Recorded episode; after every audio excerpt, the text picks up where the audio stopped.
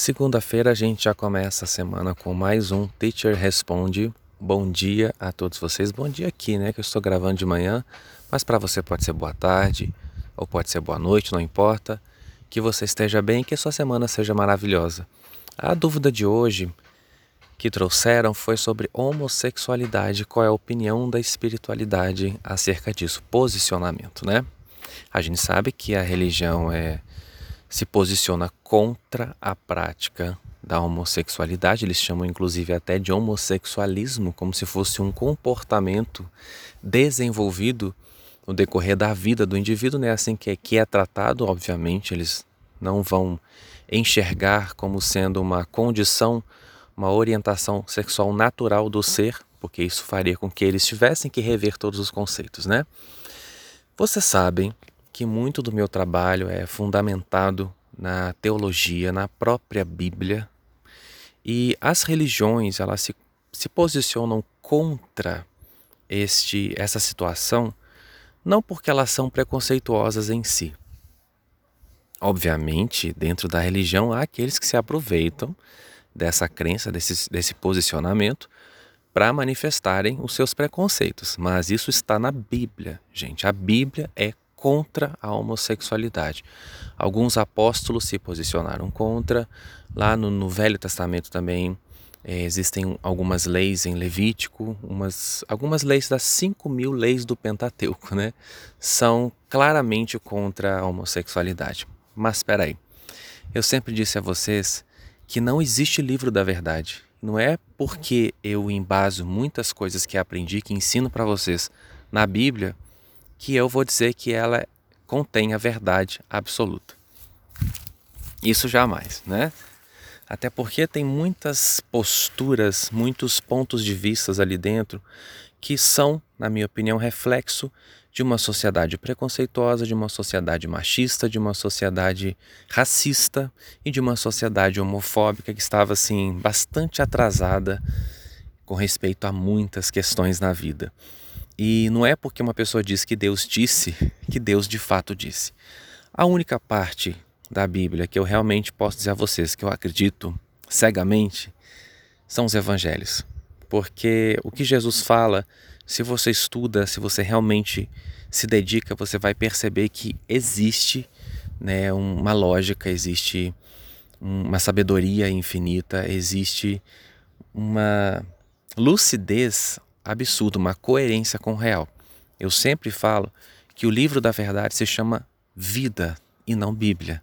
A Bíblia é um livro de histórias, é um livro de filosofia, é um livro de espiritualidade e que carrega né, a sua opinião e que carrega a sua visão acerca de muitas coisas e ninguém é obrigado a concordar com tudo que está ali. E outra coisa, Será que foi realmente aquelas pessoas que escreveram aquele ponto de vista com relação à homossexualidade nas várias, eh, nos vários livros, nas várias passagens bíblicas? Acho que vale questionar, né? Então vamos olhar para a vida e vamos entender o que, que a vida diz. Gente, no meio animal, a homossexualidade está presente, né? Só observar que a gente vai ver. Do ponto de vista da espiritualidade, não existe homossexualismo, porque do ponto de vista da espiritualidade, isso não caracteriza uma doença ou um comportamento psicológico distorcido. Mas é uma coisa que nasce com um indivíduo. Por exemplo, em que momento você escolheu que vai gostar de maçã?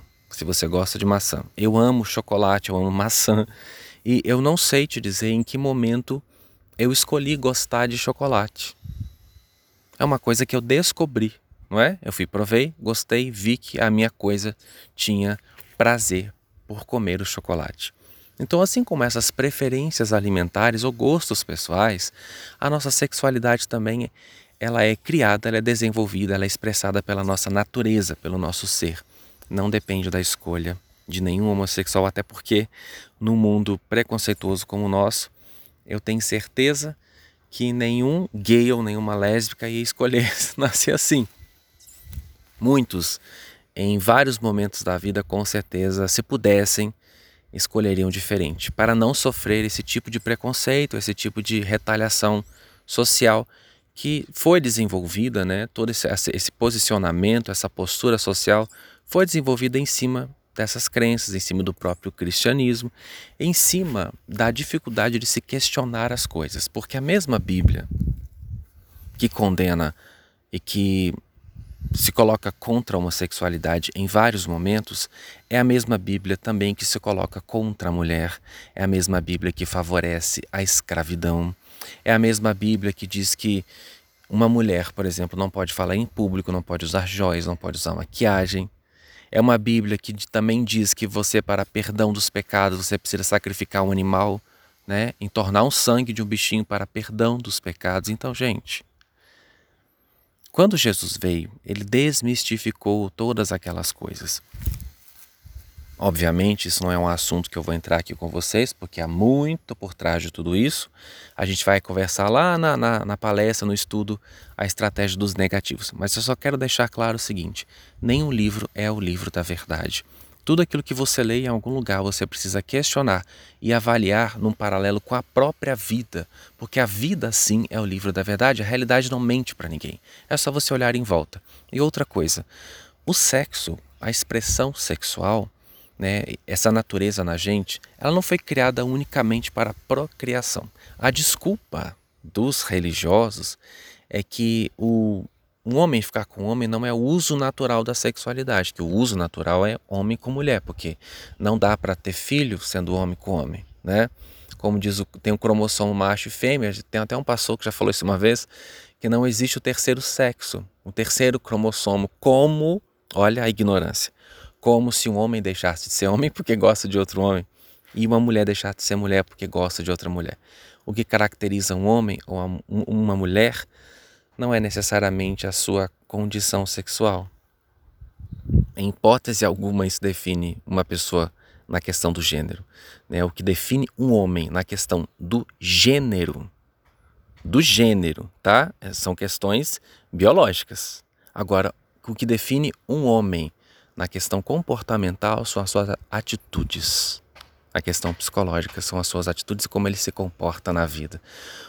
Não é, o homem não é homem porque gosta de mulher. Não tem nada a ver uma coisa com a outra.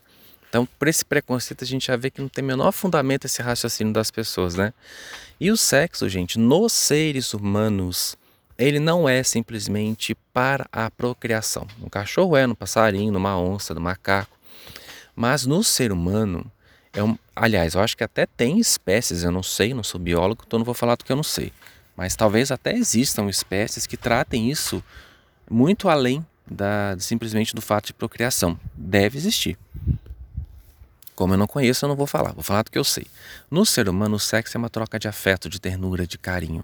Portanto, ele não existe unicamente com o propósito da procriação. Sendo assim, a, a coisa de que o correto é homem e mulher não faz o menor sentido dentro dessa análise, porque se sexo é troca de carinho, por que, que tem que ser com um homem e com uma mulher? Por que, que o carinho não pode existir entre dois homens? Por que, que o carinho não pode existir entre duas mulheres? E outra também que a gente sabe, né, pelas orientações da espiritualidade, que é plano da espiritualidade que nasçam cada vez mais homossexuais, lésbicas, não só porque o mundo está mudando, então a gente vai ser meio que obrigado, eu falo a gente no conceito de humanidade, não eu, graças a Deus. A humanidade está sendo meio que obrigada a mudar e rever os seus conceitos. E nada melhor do que encher a terra daquilo que um grupo de pessoas detesta, não suporta para você aceitar. Né? a gente tem que aceitar o que não pode mudar, mesmo que você não concorde.